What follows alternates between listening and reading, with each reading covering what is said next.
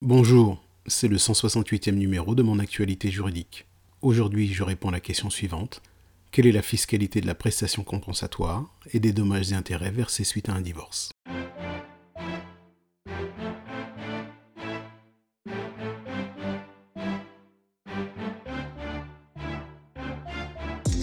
Dans le flash briefing précédent, j'envisageais la fiscalité de la pension alimentaire. Voyons maintenant la fiscalité de la prestation compensatoire qui peut, dans certaines circonstances, être similaire à la fiscalité de la pension alimentaire. Mais pour cela, il faut tout d'abord distinguer selon que la prestation compensatoire est versée sous forme de capital ou de rente et tenir compte de la durée de versement de la dite pension.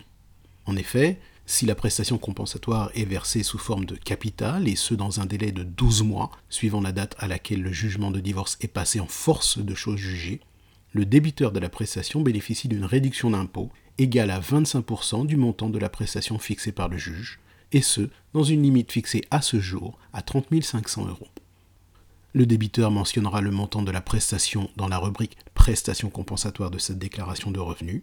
Parallèlement, l'ex-conjoint ne sera pas imposé sur la prestation compensatoire ainsi reçue. En revanche, si la prestation compensatoire est versée sous forme de capital, et ce sur une période supérieure à 12 mois, suivant la date à laquelle le jugement de divorce est passé en force de choses jugées, ou si la prestation compensatoire est versée sous forme de rente, la fiscalité de ces versements sera celle de la pension alimentaire. Cela signifie donc que le débiteur de la prestation pourra déduire le montant de la prestation de son revenu global, et le créancier de la prestation sera imposé sur les sommes ainsi reçues.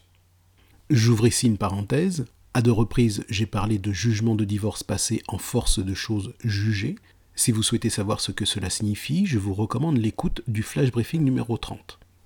Je referme ici la parenthèse. Et pour finir, voyons maintenant ce qu'il en est des sommes versées à titre de dommages et intérêts. Eh bien, c'est simple, elles ne peuvent être déduites par l'ex-époux qui les verse.